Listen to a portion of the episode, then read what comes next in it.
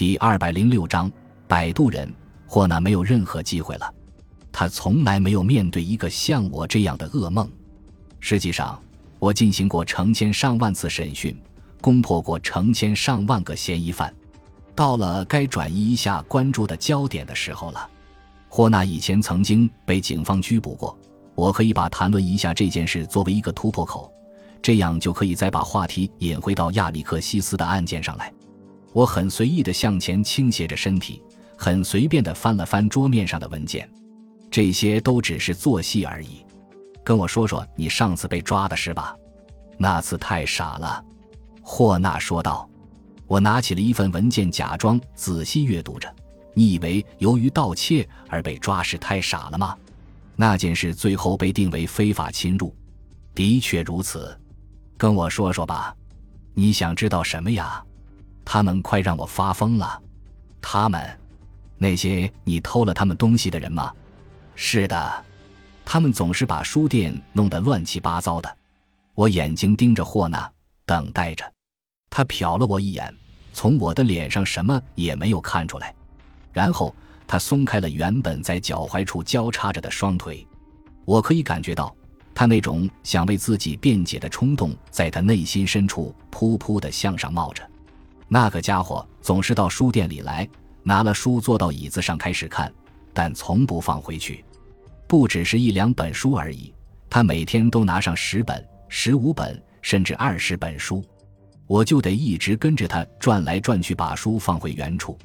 他从不在意。看了霍纳的犯罪记录后，我发现对他提起诉讼的有两项罪状，还有别的什么人吧？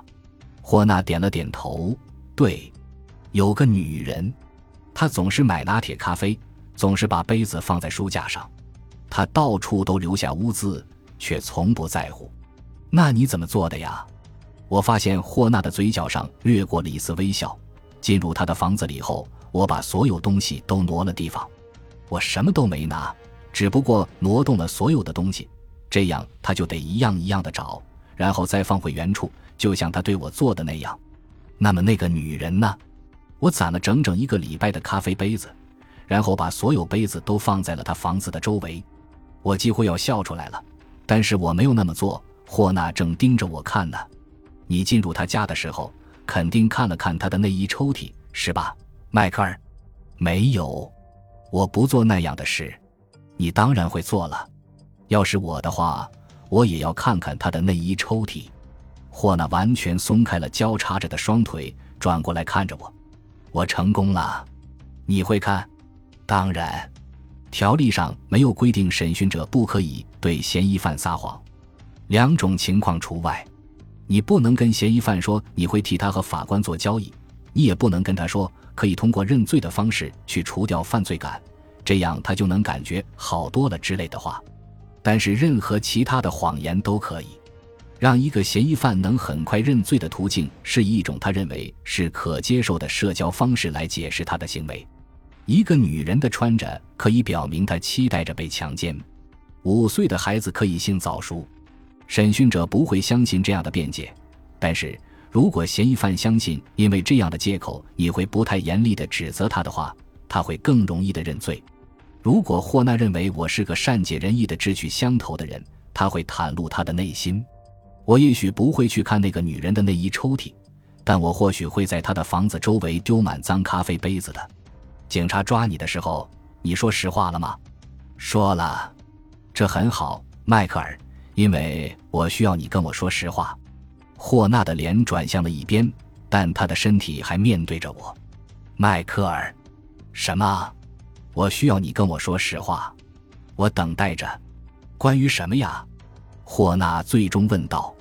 他在拖延时间，他知道答案。嫌疑犯内心蓄积的内疚感，就像是一个蓄势待发的喷泉。嫌疑犯越是努力的不去考虑真相，事情真相就越是要挣扎着出现在他意识里最重要的地方，而他也就越难不谈论事情真相。我等待着，霍纳也等待着。一分钟过后，我说道：“关于亚历克西斯。”好像中间就没有停顿过一样。他很善良，霍纳说道：“跟我说说他吧。”霍纳的脸又转向了我。他来自休斯敦，在那里的一家星巴克咖啡店工作过。他父亲和他的继母住在这里。他父亲答应过给亚历克西斯在他的保险公司里找一份工作，但是他没兑现。他不想再往下说了，但是我要让他继续说下去。为什么他没兑现？霍纳耸了耸肩膀，他说他父亲的办公地点搬了，新办公室需要个秘书，但是好几个人都能担当这个职位，而他的薪水可用来付掉一部分租金，他父亲就不顾他了。不幸的突变。霍纳只是点了点头。我需要他的口头供认。然后他做什么了？霍纳又耸了耸肩膀。他就来书店煮咖啡了，一个极容易受雇的行业。他生他父亲的气吗？你以为呢？哦哦，敌意。我认为他有理由生气，而且我认为你替他倒垃圾是想试着让他感觉好一点。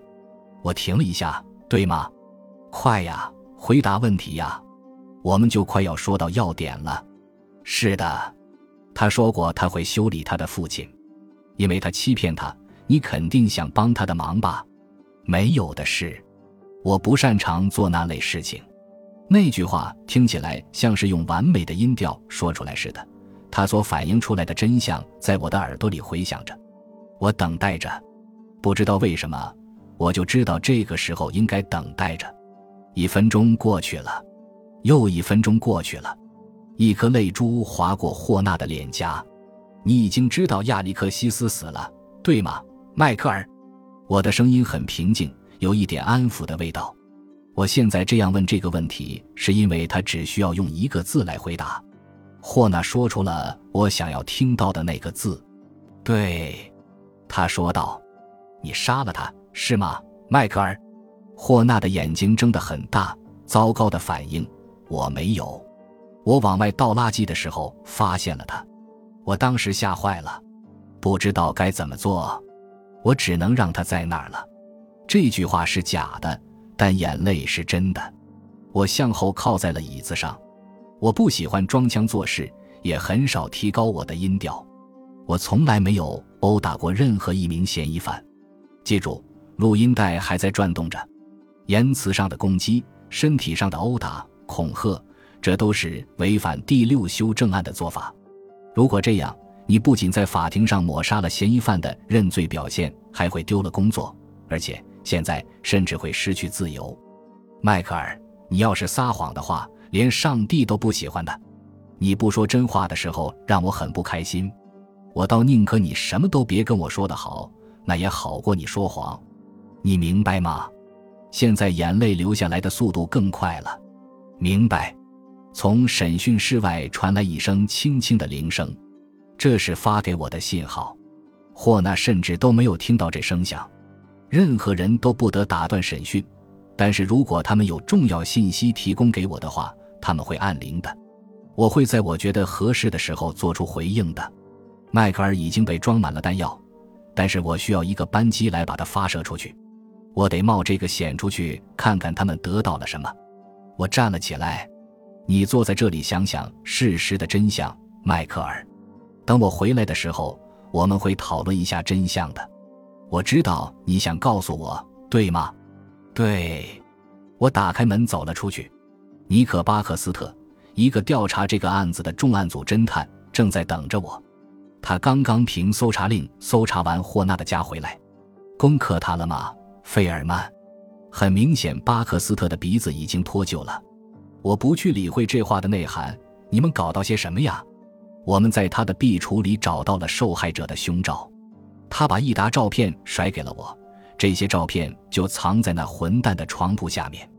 我快速地翻看着照片，这些都是亚历克西斯的照片，很明显，都是在他不知情的情况下拍的。有一些甚至是霍纳在书店的女洗手间里拍的，还有一些是透过亚历克西斯的卧室窗子拍的。霍纳不是什么特殊人物，只不过是你所在的普通社区的跟踪者，最终划出了他的轨道而已。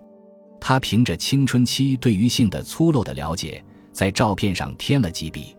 我叹了口气，有罪，有罪，有罪。我感到心情沉重。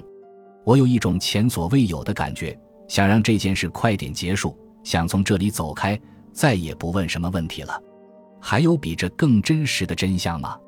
我拿着照片回到了审讯室，我走过去，站到了迈克尔的身边，我的身体几乎要碰到他了。他抬起头看着我，我可以看到他脸上的每一个线条都刻写着真相。感谢您的收听，喜欢别忘了订阅加关注，主页有更多精彩内容。